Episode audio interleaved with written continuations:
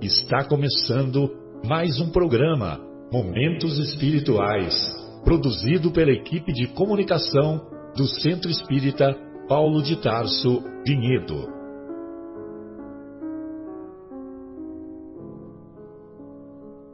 Se guardas contigo o estigma do sofrimento, indagando pela solução dos velhos problemas do ser e da dor, se percebes a nuvem que prenuncia a tormenta e o vórtice traiçoeiro das ondas em que navegas, vem conosco, estudemos a rota de nossa multimilenar romagem no tempo, para sentirmos o calor da flama de nosso próprio espírito a palpitar e morredouro na eternidade, e acendendo o lume da esperança, perseveremos juntos em exaltação de alegria que Deus, o Pai de infinita bondade, nos traçou a divina destinação para além das estrelas.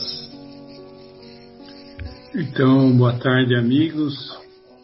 Vamos nos elevar os pensamentos até Deus, nosso Pai Criador, agradecer pela oportunidade que está nos dando em participarmos desse programa para o estudo do Evangelho do nosso Mestre Jesus, para que através do entendimento dessas passagens e também dos exemplos do nosso Mestre Jesus, possamos nos melhorarmos, possamos ter a ascensão espiritual necessária para estar cada vez mais próximo da divindade.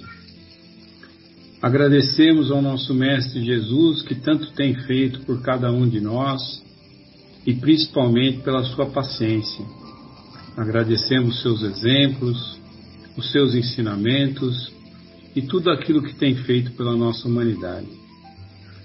Agradecemos também aos benfeitores espirituais que nos acompanham principalmente os da Casa de Paulo de Tarso, que mais participam deste programa mais proximamente a cada um de nós, e também o nosso mentor individual, esse amigo de todas as horas, que está conosco nesta jornada mais próximo. Nós oferecemos o nosso abraço fraterno a eles, saudamos a todos e pedimos para que eles sempre estejam junto de nós, para que eles possam intuir aos bons pensamentos, à boa vontade e aos bons caminhos. E desta forma, então, agradecidos, com o coração aberto e com a mente preparada para o aprendizado, nós pedimos a toda a espiritualidade que nos acompanhe hoje e sempre. Que assim seja. Muito bom. Bem, então, é, após a prece proferida pelo nosso querido Bruno, nós iniciamos mais uma edição do programa Momentos Espirituais, hoje abordando na primeira parte o capítulo 16, Não se pode servir a Deus e a Mamon, e na segunda parte iniciaremos o capítulo oitavo da segunda parte da obra Paulo e Estevão capítulo cujo título é O Martírio em Jerusalém. Bem, então iniciando a primeira parte, nós vamos, é, para preservar as palavras do Mestre, que é sempre importante isso, nós vamos ler a parábola do, do rico e Lázaro, que se encontra lá no capítulo 16, versículos 19 a 31 das anotações do evangelista Lucas. Havia um homem rico que se vestia de púrpura e linho fino e cada dia se banqueteava com requinte. Um pobre chamado, chamado Lázaro jazia à sua porta coberto de úlceras. Desejava saciar-se com saciar-se do que caía da mesa do rico. e até os cães vinham lamber-lhe as úlceras. Aconteceu que o pobre morreu e foi levado pelos anjos ao seio de Abraão. Morreu também o rico e foi sepultado. Na mansão dos mortos, em meio a tormentos, levantou os olhos e viu ao longe Abraão e Lázaro em seu seio. Então exclamou: Pai Abraão, tem piedade de mim e manda que Lázaro molhe a ponta do dedo para me refrescar a língua, pois estou atormentado nesta chama. Abraão respondeu: Filho, lembra-te de que recebeste teus bens durante tua vida, e Lázaro, por sua vez, os males? Agora, porém, ele encontra aqui consolo, e tu és atormentado. E além do mais, entre nós e vós existe um grande abismo, a fim de que aqueles que quiserem passar daqui para junto de vós não o possam, nem tampouco atravessem de lá até nós. Ele replicou: Pai, eu te suplico, envia então Lázaro até a casa de meu pai, pois tenho cinco irmãos, que leve a eles seu testemunho, para que não venham eles também para este lugar de tormento. Abraão, porém, respondeu: Eles têm Moisés e os profetas, ouçam-nos. Disse ele: não, pai Abraão, mas se alguém dentre os mortos for procurá-los, eles se arrependerão. Mas Abraão lhe disse: Se não escutam nem a Moisés nem aos profetas, mesmo que alguém ressuscite dos mortos, não se convencerão.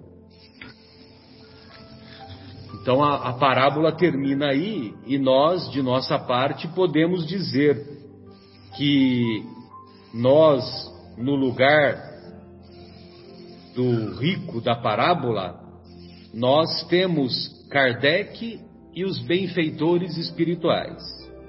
E mesmo assim, continuamos nos afastando das coisas espirituais que são, sem dúvida, as mais importantes. Bem, então nessa, nesse capítulo é, tem lá o, o item 8, que é intitulado, ou melhor, o item 9, intitulado A Verdadeira Propriedade, e é assinada pelo, pelo benfeitor espiritual, o Pascal. E, e nessa, nessa mensagem dele, ele, ele diz assim, é, com uma clareza cristalina, que, é, que nós possuímos apenas aquilo que podemos levar deste mundo. E o que que nós podemos levar deste mundo? Ele, ele fala assim com, com brilhantismo, né? Nós podemos levar deste mundo nada do que se destina ao uso do corpo, e tudo o que se refere ao uso da alma, ou seja, a inteligência, os conhecimentos e as qualidades morais. Isso é o que nós trazemos quando aqui chegamos, e é o que nós levaremos quando daqui partirmos. Muito bem, todos nos recordamos daquele jogo, eu nem sei se ainda existe, né? Deve existir, né?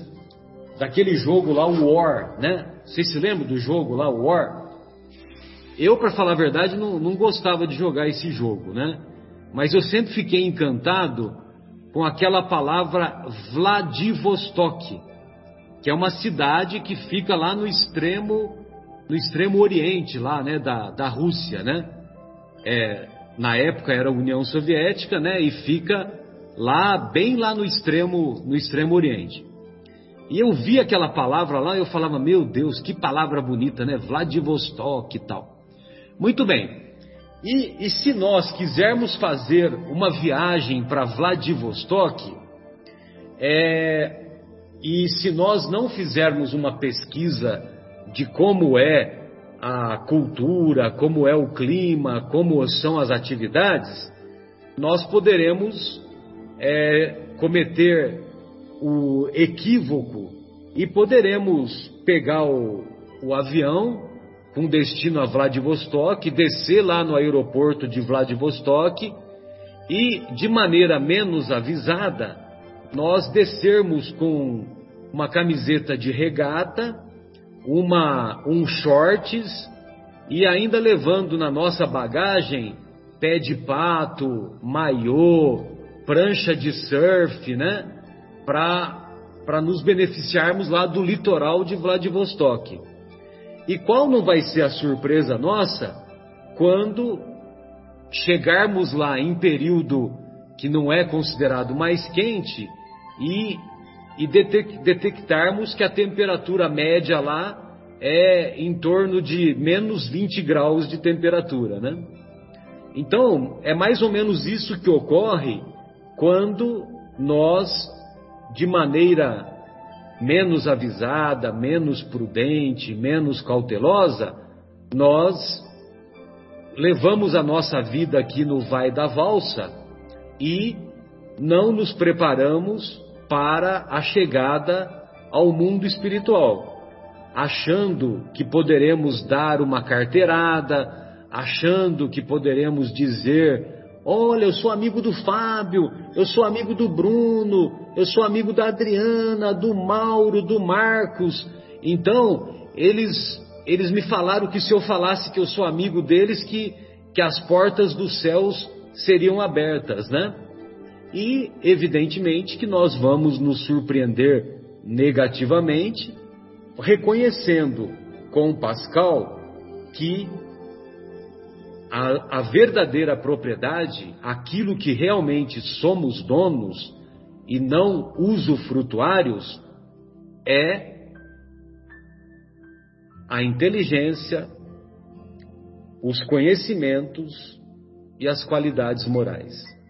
Então, se nós não nos tornarmos ricos dessas virtudes, desses conhecimentos, nós Lá chegaremos com a nossa mochila, com a nossa bagagem desguarnecida e estaremos na mesma condição do, do rico que virou as costas para Lázaro, inclusive negando as migalhas que caíam da sua mesa. Para desfechar aqui a minha, a minha fala, eu vou é, colocar aqui o, aquilo que se encontra na obra Vivendo o Evangelho, uma mensagem belíssima do André Luiz, intitulada Bagagem Certa. É a, é a número 202 dessa obra, Vivendo o Evangelho. A viagem para o mundo espiritual exige preparo mais autêntico do que simples aparências. Aparências, nada mais. Quem que é, Marcos? É o Giliard que cantava? Aparências, nada mais? Acho que é, né? Giliard, né? É, então, a viagem para o mundo espiritual exige preparo mais autêntico do que simples aparências.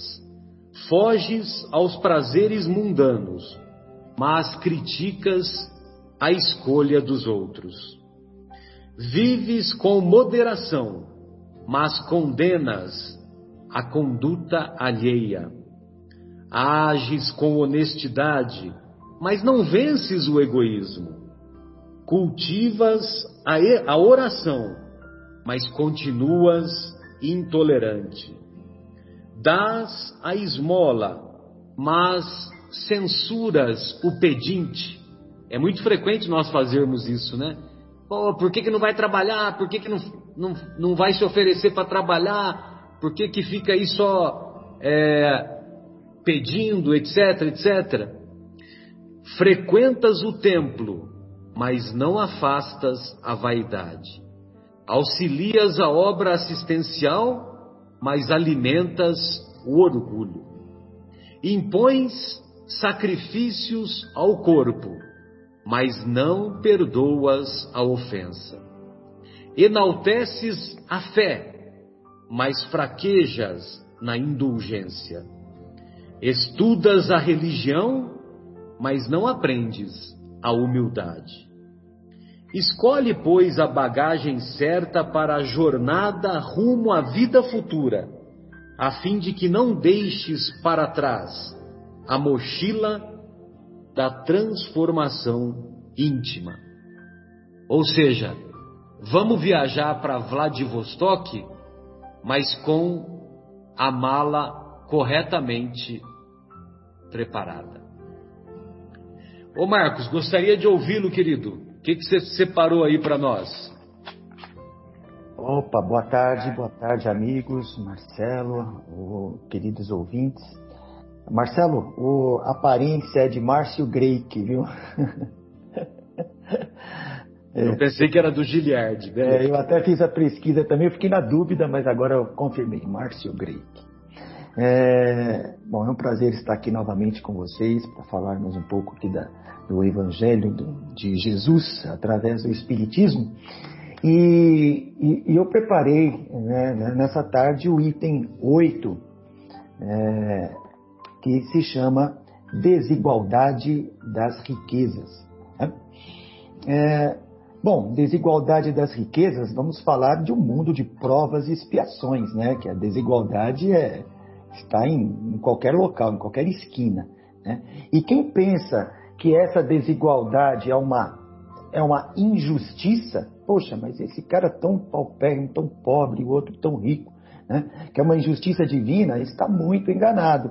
E porque também só enxerga esta vida, né? não enxerga as, as existências, primeiro, as existências passadas, não enxerga ou não imagina sequer, né? As existências passadas e as que virão também. Né? Só pensam nessa vida.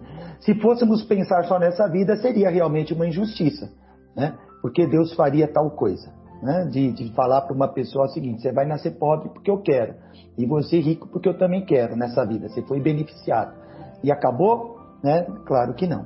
Então isso tem muitas e muitas existências, já tiveram muitas e muitas também. E e aí tem uma, uma, mesmo Kardec coloca no texto dele, né? Por que todos os homens então não são ricos igualmente? Né? Uma porque isso não, não, não, não seria possível, né? Porque primeiro as inteligências são diferentes, né? os espíritos são diferentes, as inteligências são diferentes. É, alguns são mais ativos e mais laboriosos, trabalham mais para adquirir. Outros também são mais sóbrios e mais previdentes, ou seja, têm a sabedoria para conservar, para preservar. E além de tudo, além desses três itens que Kardec coloca, a gente pode também falar um pouco do orgulho e do egoísmo. Né? Tem pessoas que podem ter as três os três itens serem inteligentes, trabalhadores e previdentes, porém serem egoístas ou serem orgulhosos, que, é, que também pode prevalecer aí nessa, nessa questão de, de, de, de é, sobressair ao outro em questões de riquezas materiais. Estamos falando de riquezas materiais aqui. Né? É, e, e, assim, se por uma hipótese Deus concedesse, então, a igualdade material a todos, né? a todos os homens, e, e, e isso em pouco tempo, esse equilíbrio não existe, não existiria. Ah, uma hipótese, ah, todos aqui são iguais, materialmente, tá? Em questões de minutos, provavelmente um já sobressairia, sobressairia o outro, o outro ficaria meio estacionado. Por quê? em função dos motivos citados acima. As inteligências diferentes, alguns mais trabalhadores que outros, outros mais previdentes que outros, e assim por diante. Não há condições de haver essa igualdade material de forma alguma. Né? É, agora, supondo que isso seja possível, ainda Kardec coloca essa hipótese, supondo que seja possível e duradouro, o que aconteceria? O progresso da humanidade seria prejudicado, pois não haveria esforço para alavancar esse, esse progresso. Né? Estaria tudo muito fácil na mão das pessoas, né? É, até porque a dificuldade que, que alavanca, a dificuldade que faz o ser humano buscar soluções, né? Dificuldade às doenças, dificuldades às realizações, né? Que faz, imagina se não houvesse essa dificuldade, ninguém ia correr atrás de nada, ia ficar do jeito que está, todos iguais, né? E provavelmente a igualdade, ela exista em mundos muito mais avançados do que o nosso, dos nossos. Mas eles já galgaram, já passaram pela fase que nós passamos, né? Então eles estão mais adiantados moralmente. Superaram o egoísmo, né? Sim, já passaram, né, por essa, por essa fase, né, Marcelo? Já passaram por essa fase. É, então, é, então não é não, nesse caso o, o, progresso não iria con, continuar. Então, o que acontece? Acontece que a dificuldade é uma ferramenta, então, que Deus utiliza, uma ferramenta divina para o progresso, tanto moral quanto quanto material, né? moral espiritual quanto imaterial. Isso aonde? Num planeta como o nosso, planeta de provas e expiações. Aqui a dificuldade é a nossa ferramenta. Através dela que nós melhoraremos. Né? É, a riqueza, como diz Kardec também nesse item, ele fala que a riqueza é um meio de, de, de experimentar nossa parte moral. Né? É, Deus nos coloca, às vezes, numa situação privilegiada para experimentar o que, que nós faríamos nessa situação. Né? Então, hoje estamos numa condição, amanhã, talvez não. Ontem, talvez também não estivéssemos, mas estamos tendo uma, uma, uma oportunidade privilegiada, desta vez, de fazermos a diferença. Né? É, e, ao mesmo tempo, também a riqueza é um poderoso meio de ação para o progresso. Né?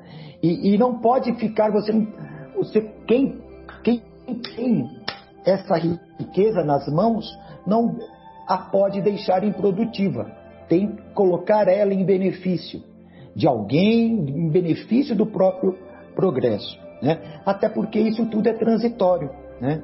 É, hoje estamos numa condição amanhã talvez não. E o transitório é tudo.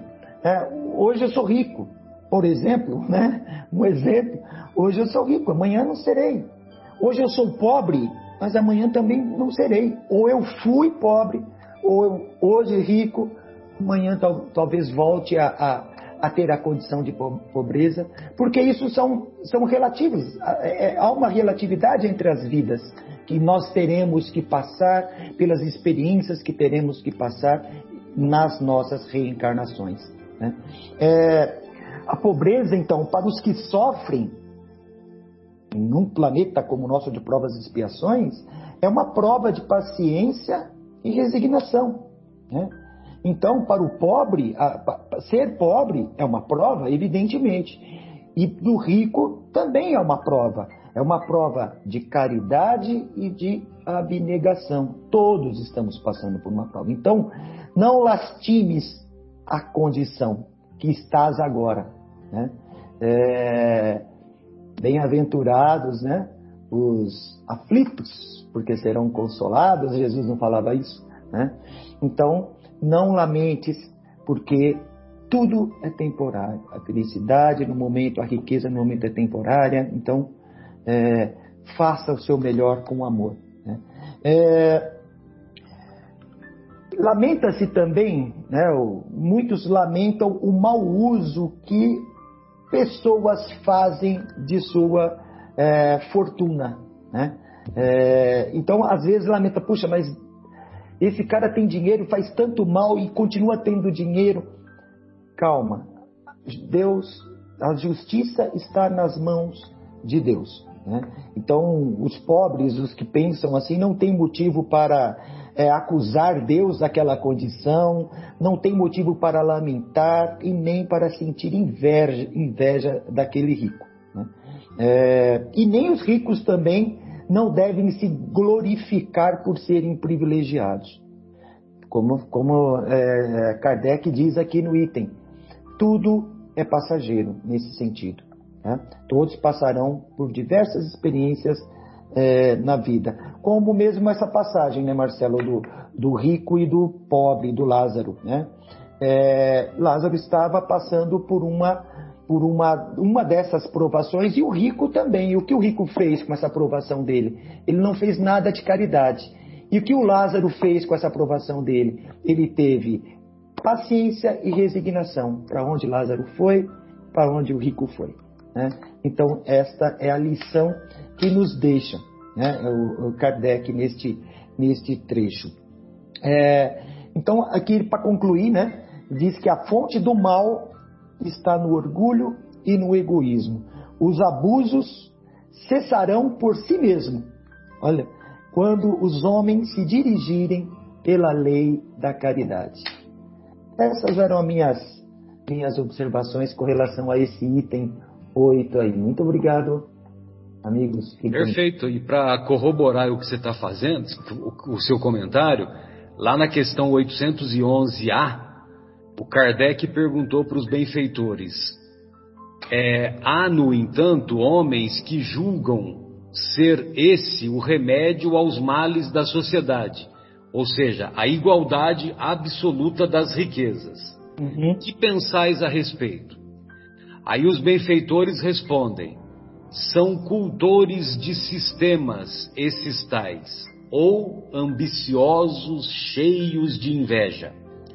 Não compreendem que a igualdade com que sonham seria a curto prazo desfeita pela força das coisas.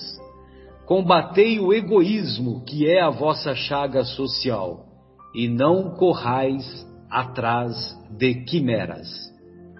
Olha, lindo, hein? Sem dúvida. Ô, ô Adriana, gostaria de ouvi-la, querida, a respeito desse capítulo Não servir a Deus e a mamão. Não se pode servir a Deus e a mamão. Olá, amigos, boa tarde a todos. É sempre bom estar aqui com vocês mais uma vez. Uh, Bom, eu também peguei um trechinho, Marcelo, igual você fez aí do, do item 9, né? É, realmente o título já fala, né? A verdadeira propriedade. E aí logo ele faz a pergunta, né, Pascal, do que é que o homem é proprietário, né? O que que a gente realmente detém? É, o que que a gente pode levar desse mundo, né? Quando a gente desencarna, todos nós somos forçados a abandonar tudo e a gente realmente só leva aquilo que se destina ao uso da alma. Então eu achei bem direta né, essa, essa instrução, porque realmente não tem outra forma de, de, de falar. E a gente sabe disso, né? Tudo. Até hoje não ouvi ninguém falar, olha, morri, levei meu carro, levei a minha casa, né, para o plano espiritual. Tudo fica aqui.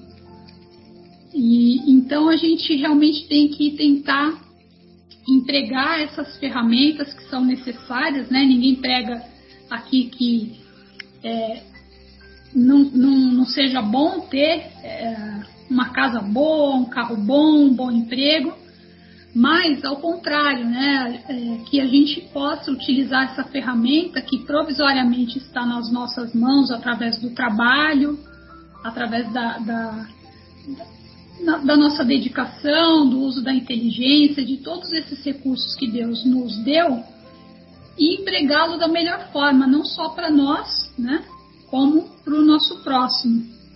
Então, lá no, no, livro dos Espíritos, na questão 704, fala né, que, que Deus ele proveu a natureza de todos os recursos para garantir a sobrevivência dos seres vivos do planeta tá? dos, dos seres vivos, não é só do homem, é de todos os seres vivos, né?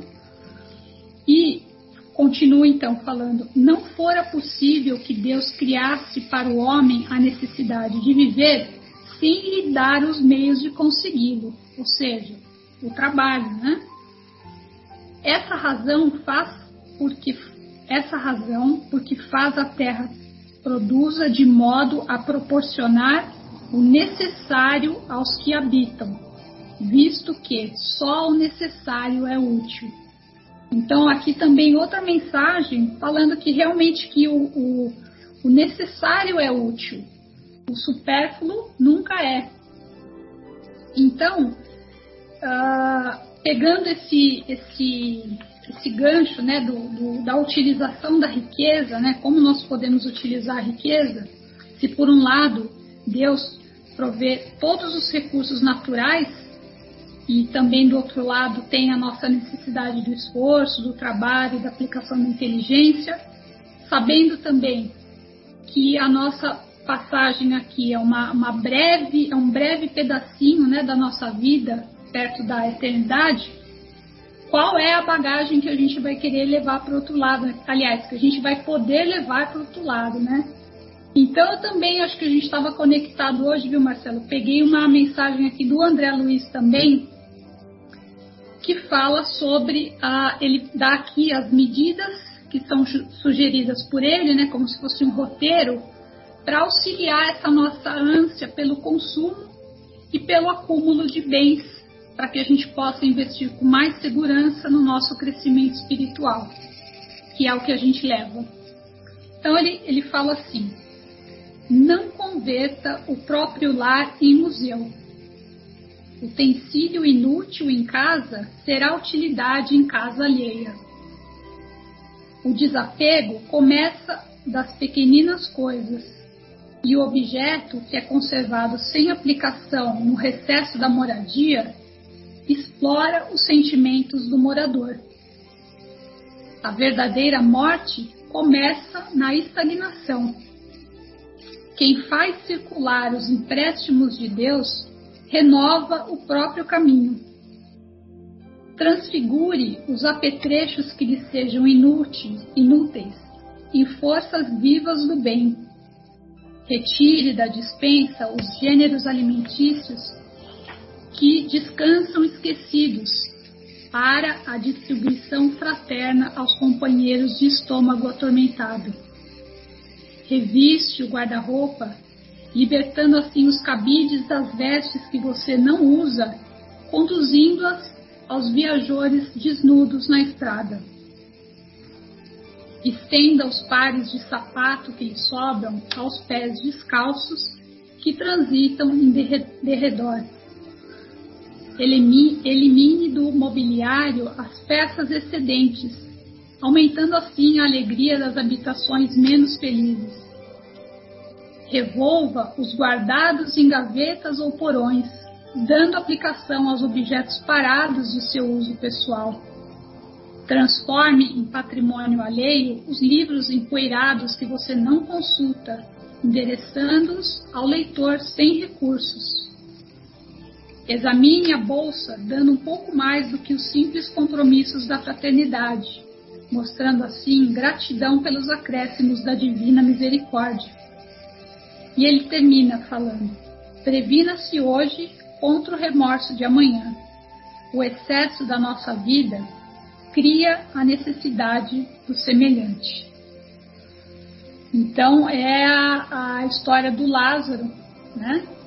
Realmente, se houvesse, ele até pede, né? Olha, mande alguém lá avisar os meus familiares para que eles não caiam nessa armadilha. E, e então a gente já tem essa, esse ensinamento, a gente, nós estamos sendo avisados a todos, a todos, em todos os momentos, né, para que a gente realmente possa empregar de uma forma boa, produtiva a riqueza que nós temos em nossas mãos e que nós não, não sejamos prisioneiros e nem escravos dessas coisas materiais, porque elas estão são necessárias na nossa vida, mas devem ser bem empregadas para que a gente não, não caia na mesma armadilha mais uma vez. É, senão nós vamos nos, tor nos tornar aqueles acumuladores, né? Exatamente. Acumuladores insensatos, né? Fica só juntando energia telúrica e sem proveito algum, né, para tantos tantas possibilidades, né, que poderia haver, desperdiçando talentos, né? A parábola dos talentos também faz parte desse capítulo. Ô Fábio, gostaria de ouvi-lo. O que, que você separou para nós aí a respeito do de, a respeito de Deus, Mamon, riqueza, utilidade da riqueza, desigualdade? É, acho que teve uma inspiração aí muito grande, porque o que eu vou falar casa perfeitamente com o que a Adriana colocou. Eu até queria perguntar para Adriana, Adriana, qual que é a obra de André Luiz, é, onde você leu esse trecho maravilhoso para nós? É o Espírito da Verdade, está no capítulo 2. Ah, o título é Excesso e Você. Ah. É o Espírito da Verdade ou o Espírito de Verdade? Uh, eu marquei aqui o Espírito da Verdade, mas a minha letra realmente não dá para confiar e muito. É do, e é, do, é o André Luiz que assina ou é o Emanuel? É o André Luiz. Ah, beleza. Fotografado por Chico Xavier e Valdo Vieira. Então você está intimada a mandar essa mensagem para nós. Pode deixar. Tá. Então, sabe por quê, Adriana? Porque a reflexão que eu trouxe também é sobre é, doar. Né? Igualzinha. Só que a, essa reflexão foi inspirada é, num médico é, indiano que foi é, participou das descobertas dos peptídeos né, que são aqueles é, neurotransmissores conhecidos como é, matéria da, da emoção, e como por exemplo noradrenalina, é, dopamina, etc. Né? Então ele, ele é, naquela época, né, ele participou desses estudos e ele se sentiu tocado por uma inteligência é, superior, por uma por um sentido, né, maior do que a ciência puramente, é, principalmente aquela motivada por razões financeiras, né? E, e ele começou a buscar mais sobre o espírito, né? E ele foi é, beber da água lá do, da, da filosofia Vedanta, mas é, converge com o nosso espiritismo, assim como todo o bem converge, né? Então eu achei muito lindo e, e queria colocar aqui para nós. Ele fala assim, ó: nada é estático no universo. Vamos tentar imaginar alguma coisa que é estática no universo? Estava explicando para o Gabriel. Até um pedaço de metal não é estático, né? Ele vai oxidar, ele vai se desgastar, e ao longo do tempo ele vai se desmantelar. Né? Então, é, eu e o Gabriel, pelo menos, não conseguimos chegar, Gabriel, meu filho, né, de 5 anos, nós não conseguimos chegar em nenhuma conclusão, em, em, em conclusão de nada que seja estático é, no universo, nesse mundo físico. Né? Nossa energia é uma expressão da energia do universo. Né? O nosso corpo nasceu da Terra, nosso corpo vai voltar para a Terra, né? É, a nossa identidade, a nossa mente, o nosso fluido é, é, vital, né? É, tudo é uma expressão da energia do universo. Nosso perispírito, é, nosso corpo e nossa mente estão em constante e dinâmica troca com o universo. Alguém tem dúvida disso? nosso corpo em 10 anos se refaz, não é verdade? É, com as trocas é, atômicas é, e celulares, o nosso corpo se refaz completamente. É, a nossa mente se refaz também, eu espero, né? Senão nós estamos com problema se ela não se refizer. Então, nossa mente e nosso corpo estão em constante dinâmica troca com o universo. É, principalmente para aqueles que vão morar que saem é, de Jundiaí, vão morar em Portugal, né? Começa a mudar a mente, não começa? Ou aqueles que é, saem de Santa Rita do Sapucaí, vão morar em Vinhedo, pois é, vai morar fora, ou aqueles é, que vão ter contato com, é, com sogra, com sogro. Então são as mudanças da vida, as interações com o universo que fazem a nossa mente mudar constantemente. A experiência maravilhosa. Exatamente. Então, é uma interação harmoniosa de elementos, forças e inteligência flui no universo abundante. Vocês concordam com isso? Que há uma interação harmoniosa de elementos, de forças e de inteligência que flui nesse universo abundante. No livro é, Renúncia, a gente vê de onde veio Alcione para interagir conosco aqui, né? É, o tempo e as coisas fluem constantemente, assim como as experiências. Vocês concordam? Que o tempo e as coisas fluem constantemente, assim como as experiências. Elas fluem sem parar. Nunca para, nunca para. É o rio da vida. Não podemos parar nem reter nada. Sabe sob o risco de quê? Sob o risco de nos sufocarmos. Aí eu coloquei sufocarmos aqui de propósito. Por quê? Tenta reter a sua respiração, por exemplo. Não dá. Se você tentar reter a sua respiração, você vai se sufocar. Tenta reter o fluxo sanguíneo do seu corpo. Se você reter o fluxo sanguíneo do seu corpo, as suas células vão sufocar-se. Né? Tenta reter o crescimento dos seus filhos. Se você tentar reter o crescimento dos seus filhos, você vai sufocá-los. Tenta reter é, os seus filhos a não saírem de casa ou é, a sua sogra a não fazer aquela coisinha que ela gosta de fazer. Tenta reter alguma coisa. Você vai sufocar. Né? Então, nós não podemos reter nada. Nós temos que entrar no fluxo da vida. Para que tudo flua. Sufocar, viu, ô, ô Fábio? Uhum. Sufocar leva a confusão.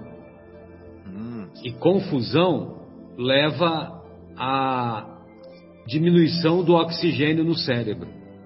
Uhum. Então, tanto fisicamente quanto espiritualmente, é, a estagnação ela é deletéria, ela é destrutiva.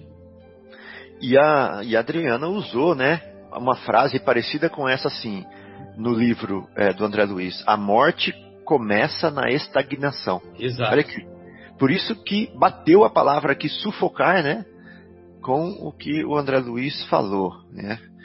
Bom, para que tudo flua, é necessário não deixar que nada se estanque em nós.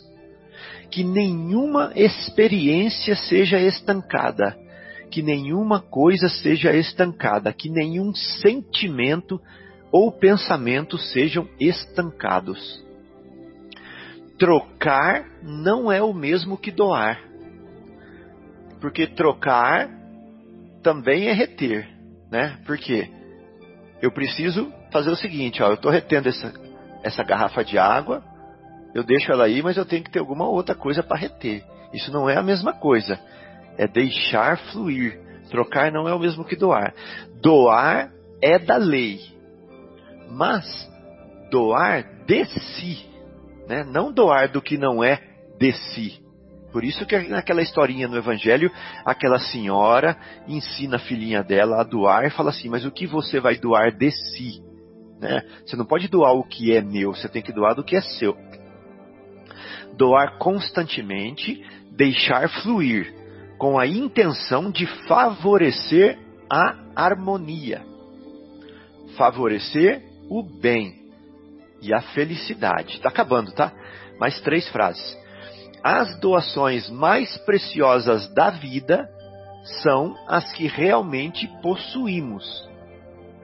Ou seja, doar do que eu não possuo não é doar. Agora, doar do que eu possuo de fato é realmente a doação mais preciosa. Quais são as duas coisas que eu possuo? O Marcelo falou, repetindo Pascal: inteligência, conhecimento e qualidades morais. não é verdade? Então nós podemos resumir isso no seguinte: sabedoria e amor.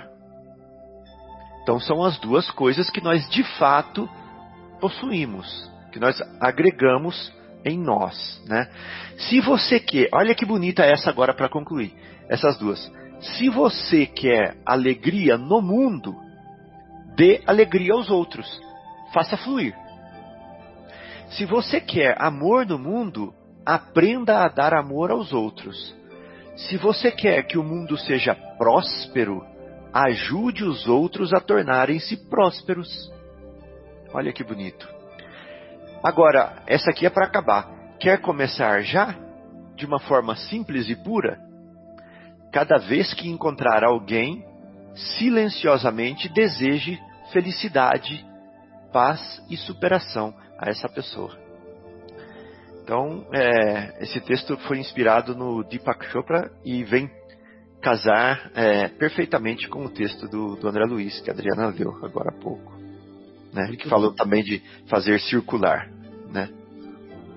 Muito bom. Vamos fugir da estagnação. Toda estase é prejudicial. Muito bom. É, o, o Mauro, eu gostaria de ouvi-lo, sempre lembrando né, que a, aquela famosa mensagem do Espírito da Verdade, ele diz assim: Espíritas, amai-vos, este o primeiro ensino, instruí-vos, este o, o segundo. Então, quer dizer, qualidades morais e qualidades intelectuais. Né? Uhum. Gostaria de ouvi-lo, fica à vontade. Olá, meus queridos. É um prazer mais uma vez estar aqui com vocês para a gente estudar um pouquinho o Evangelho. Então, queria deixar um forte abraço para todo mundo que nos ouve. Então, eu, eu gostaria de começar o meu comentário pelo título de, desse capítulo, que ele diz assim que não se pode servir a Deus e a Mamon, como Lucas descreve lá no capítulo 16, no versículo 13 do Evangelho. E, então tem uma. Kardec faz uma descrição de Mamon no capítulo 6 do livro Céu e Inferno, como Mamon sendo o demônio da, da avareza. Lembrando sempre que a avareza tem o sentido de um uso excessivo, abusivo e sórdido do dinheiro. Então, para um observador assim mais desavisado é, da nossa vida, ele poderia er erroneamente crer e questionar a justiça divina quando analisa a riqueza versus a pobreza. Ou seja, se a gente analisar a riqueza e a pobreza simplesmente no aspecto dessa vida, a gente pode levar a pensar que a justiça divina não existe, né? É, eu, eu, anotei uma coisa interessante também, que é uma, uma reflexão que está num livro que se chama é, Ensinos, é, aliás, o livro chama-se Estudo Aprofundado da Doutrina Espírita, Ensinos e Parábolas de Jesus. Está na parte 1 do livro. Esse livro é da Marta Antunes de Oliveira, que foi editado pela Federação Espírita Brasileira. Então ela, ela faz uma, um entendimento sobre o que se entende por mamon, que eu achei bem interessante, por isso eu anotei aqui para a gente falar. Então ela, ela diz o seguinte, que as paixões inferiores e as coisas materiais supérfluas, que pelo fascínio que exercem sobre as criaturas, podem arrastá-las a grandes desarmonias espirituais e quedas morais significativas. Se a gente for fazer uma pesquisa levando em consideração somente a vida de hoje, a gente vai perguntar para as pessoas: o que, que você preferiria, a riqueza ou a pobreza? Então, alguém tem dúvida de qual seria a resposta? Evidentemente que se a gente pensar só nessa existência, todo mundo vai querer ser mais abastado do que é. Aí Kardec coloca uma questão interessante. que o próprio Marco já falou sobre isso. Por que, que todos os homens não são igualmente ricos, né? E o Marco já colocou isso aí, então não vou repetir, mas que se todos fossem igualmente é, ricos, digamos assim, né, ou, ou abastados, evidentemente que o mundo não ia evoluir. E esse equilíbrio logo ia ser rompido pela diversidade de caracteres e aptidões que cada um tem e facilmente a lei do progresso seria rompida, porque a gente sabe que a lei do progresso é uma lei divina, né? E se todos fossem iguais, não, não iria haver interesse no trabalho e nas descobertas científicas que levariam o mundo ao progresso. Aí ainda eu completaria que as boas características morais para o bem é o que a gente busca quando a gente assume a, a doutrina espírita verdadeiramente, porque lá está contido todos os ensinamentos morais que Cristo nos legou como sendo a, a salvação da humanidade.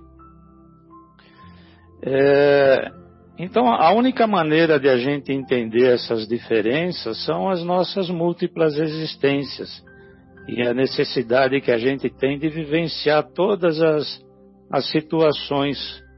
E como a sabedoria divina é, acima de tudo, justa, ela nos dá a possibilidade de a gente viver todas as, as experiências necessárias para que a gente possa crescer moralmente com elas. Então a, a nossa atenção deve estar sempre focada na necessidade que nós temos de ajudar os nossos irmãos, pois a verdadeira riqueza é a que está constituída em nosso espírito. O Marcelo já até falou de uma questão, se eu não me engano, 811 do Livro dos Espíritos, mas se a gente lê as demais, até a questão 816, a gente vai, vai ter um, um resumo bastante completo, né, do que nos diz o Espírito da Verdade a respeito disso. Então, tanto a riqueza quanto a, a miséria são, são condições evolutivas, são expiações que cada um de nós é convidado a passar. Porque essas escolhas, tanto da, da riqueza quanto da pobreza, é, eu acredito que são escolhas precedentes à nossa atual encarnação. É quando a gente estava no mundo espiritual e nós escolhemos essas provas, porque a gente, quando está no mundo espiritual, a gente tem uma consciência com mais discernimento para poder avaliar a nossa situação evolutiva. E, infelizmente, a gente é, frequentemente sucumbe às provas pelo nosso livre-arbítrio e, e muitas vezes a gente acaba optando pelas opções mais erradas. Então, se, se na riqueza a gente tem a oportunidade de contribuir para o bem do próximo, na miséria a gente tem a oportunidade do trabalho para a melhoria da nossa exigência, a nossa conquista é, nossa, é, nossa inteligência, aliás. Na nossa conquista intelectual, na aceitação e compreensão dos desígnios da providência divina, sem questionamentos e murmurações pela nossa sorte. Então, é, como, como no, no, próprio livro dos Espíritas, no, no, livro dos Espíritos, nessas questões aí entre a 811 e 816, o, o Espírito da Verdade diz que essas escolhas são nossas. Nós é que optamos. Então a gente tem que aceitar a condição que a gente está, como eu falei há pouco. Se você tem uma condição é, mais abastada, o objetivo que você escolheu foi ter essa condição mais abastada para que você é, ajude o próximo. E se você tem uma condição mais miserável, digamos assim, é porque você tem que aceitar esses questionamentos como provas da sua evolução também. E como todos nós ainda somos seres falíveis, não há dúvida que por isso é que a gente está nessa romagem de aprendizado. Mas nós, quando, quando lemos essa passagem do Evangelho, nós normalmente temos a tendência a acreditar que a frase que não se pode servir a Deus e a mamão ao mesmo tempo dá a impressão que ser uma pessoa rica ou ser uma pessoa abastada já é um mal em, já é um mal em si próprio, né? Como na verdade é, não é bem isso. A gente, quando lê isso, tem sempre a tendência de interpretar que a riqueza não é uma coisa boa. E, na verdade, como eu disse lá no início, naquele livro da, da Marta Antunes, que fala sobre a, o entendimento das parábolas de Jesus, repetindo, ela diz que o fascínio que a riqueza provoca é que nos leva às paixões inferiores e nos arrasta às, grandes desarmonias e quedas espirituais. Portanto que, portanto que para que as pessoas tenham, tenham que, as pessoas têm que evitar e cuidar do seu comportamento íntimo, para não cair nos fascínios e nas tentações que, que o mundo nos oferece, né? E se a gente for notar, até na oração que Jesus nos deixou, deixou no Pai Nosso, lá no finalzinho ele faz uma recomendação final, onde ele diz que nós não, não nos deixe cair em tentação.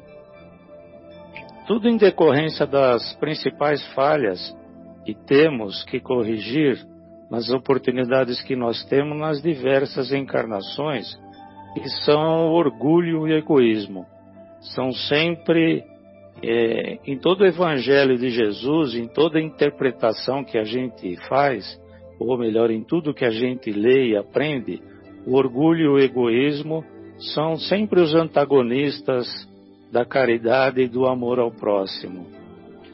Kardec bem é, bem explicita esse fato no outro capítulo ainda desse Evangelho, quando ele diz que as palavras de Jesus devem ser entendidos, devem ser entendidas é, e interpretadas com o Espírito, ou seja, no seu conteúdo de fundo, e não somente na letra fria. E, e que muitas vezes a riqueza é uma prova muito mais difícil de ser é, percorrida do que a pobreza, a miséria justamente pelas tentações e, e fascinações que é, justamente pelas tentações e fascinações que exerce, que, que a riqueza exerce e que nos leva fatalmente às nossas falhas morais. É, pode até ser difícil para a gente para a maioria da humanidade entender isso, porque os bens são transitórios, assim como a miséria também é transitória. E os bens que Deus concede a nós são meros empréstimos para que a gente exercite o bom uso através do serviço ao crescimento no sentido geral e intelectual, moral e para o progresso do planeta. Então a gente nós todos seremos chamados a dar conta um dia do uso que nós fizemos disso que nos foi emprestado, ou melhor, concedido para cuidarmos, como diz a parábola dos talentos.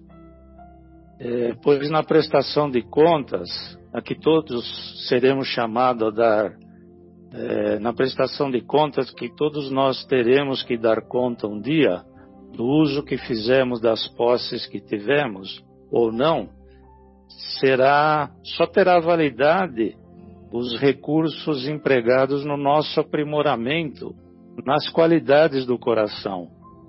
Porque a maletinha que a gente vai carregar na viagem de retorno vai ser bem pequena e não vai caber os recursos amealhados na terra.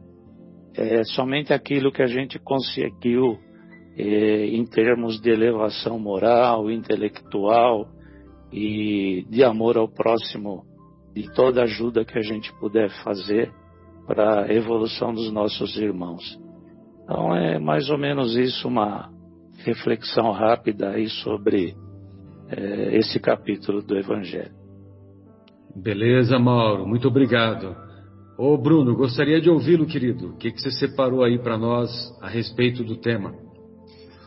Olá, amigos. Obrigado aí pela oportunidade. Fazia um certo tempo que eu não participava do programa, então muito bom esse regresso.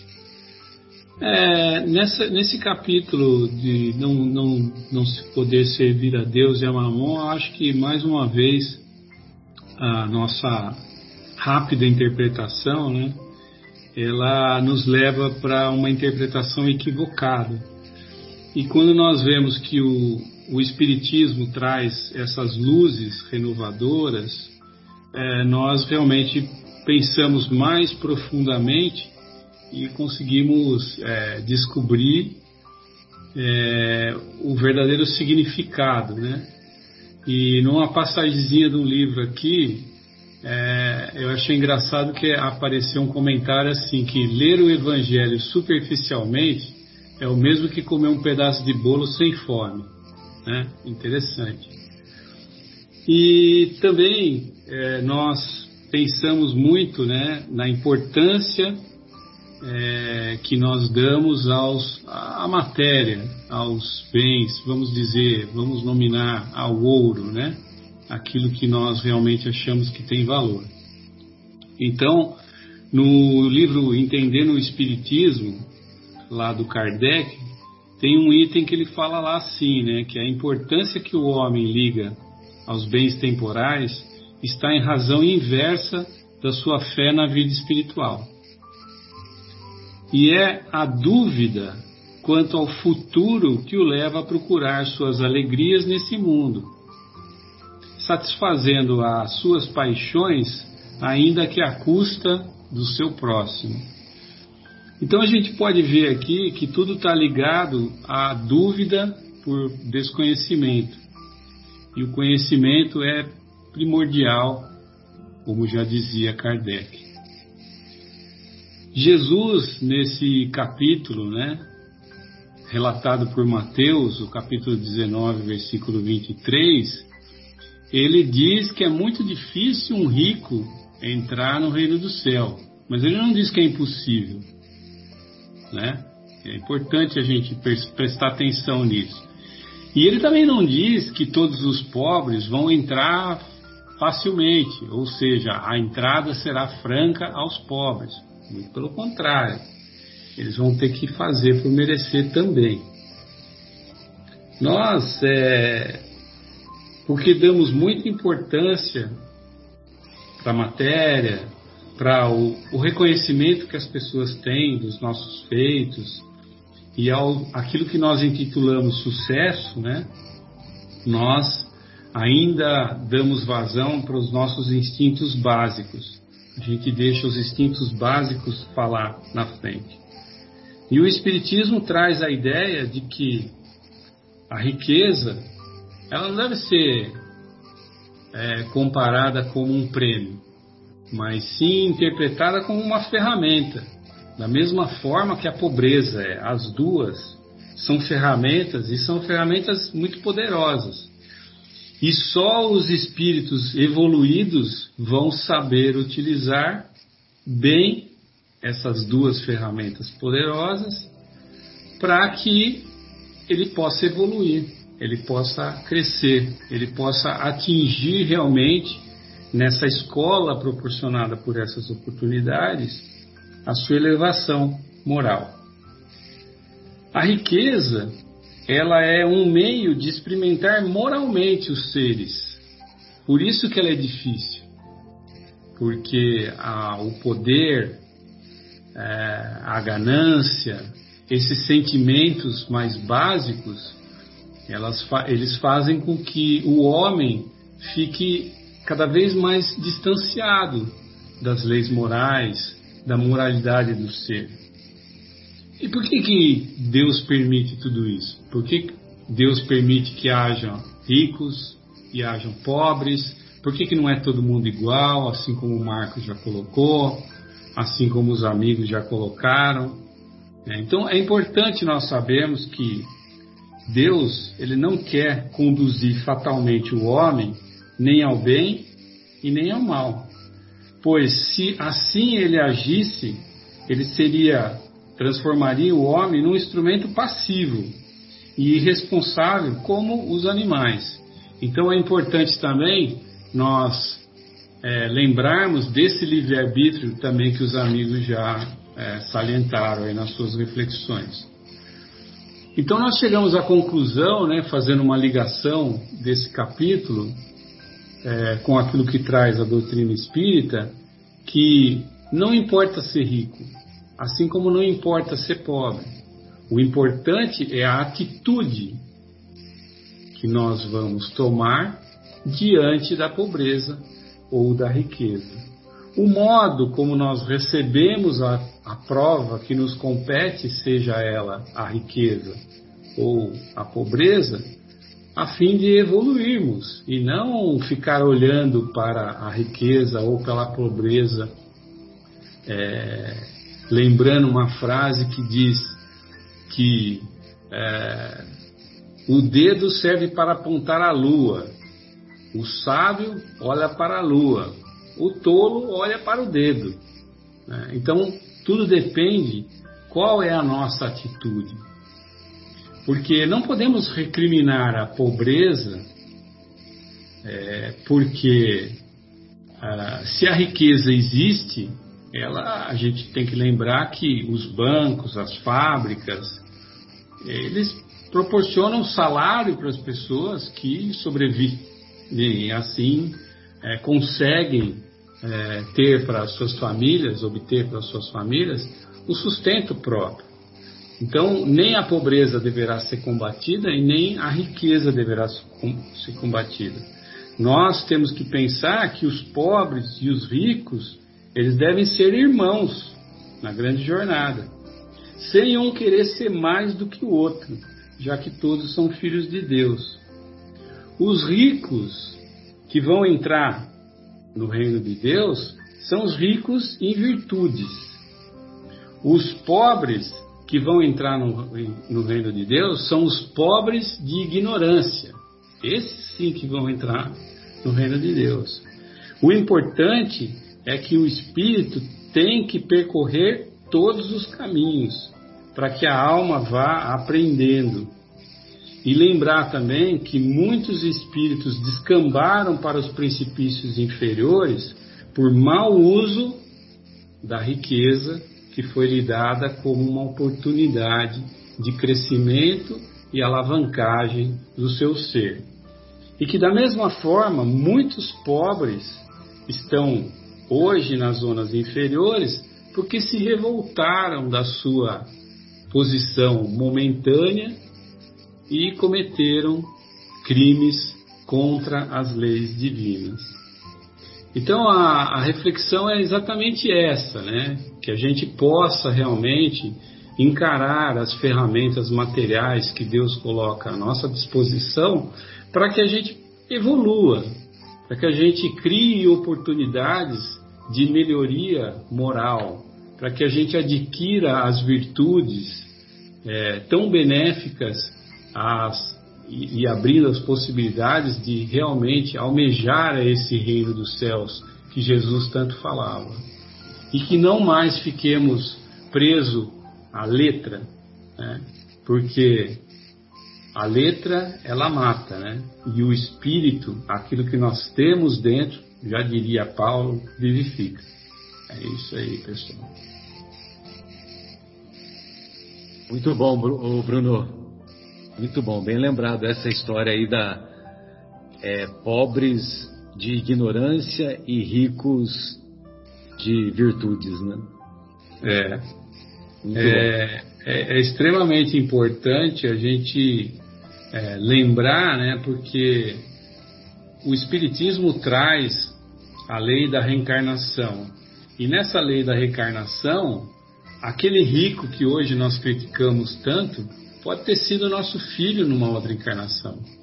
Aquele pobre que nós não ajudamos no nosso dia a dia pode ser, ter sido nosso pai, tão amado numa outra vida, né? Todos nós somos irmãos. Então esse conceito que, a, que o Espiritismo traz, ele muda o enfoque de como, haver, como, como devemos ver o ouro, a força do ouro, como uma força muito poderosa, mas que muda de mãos o tempo todo para alavancar o progresso e também para alavancar a evolução dos seres.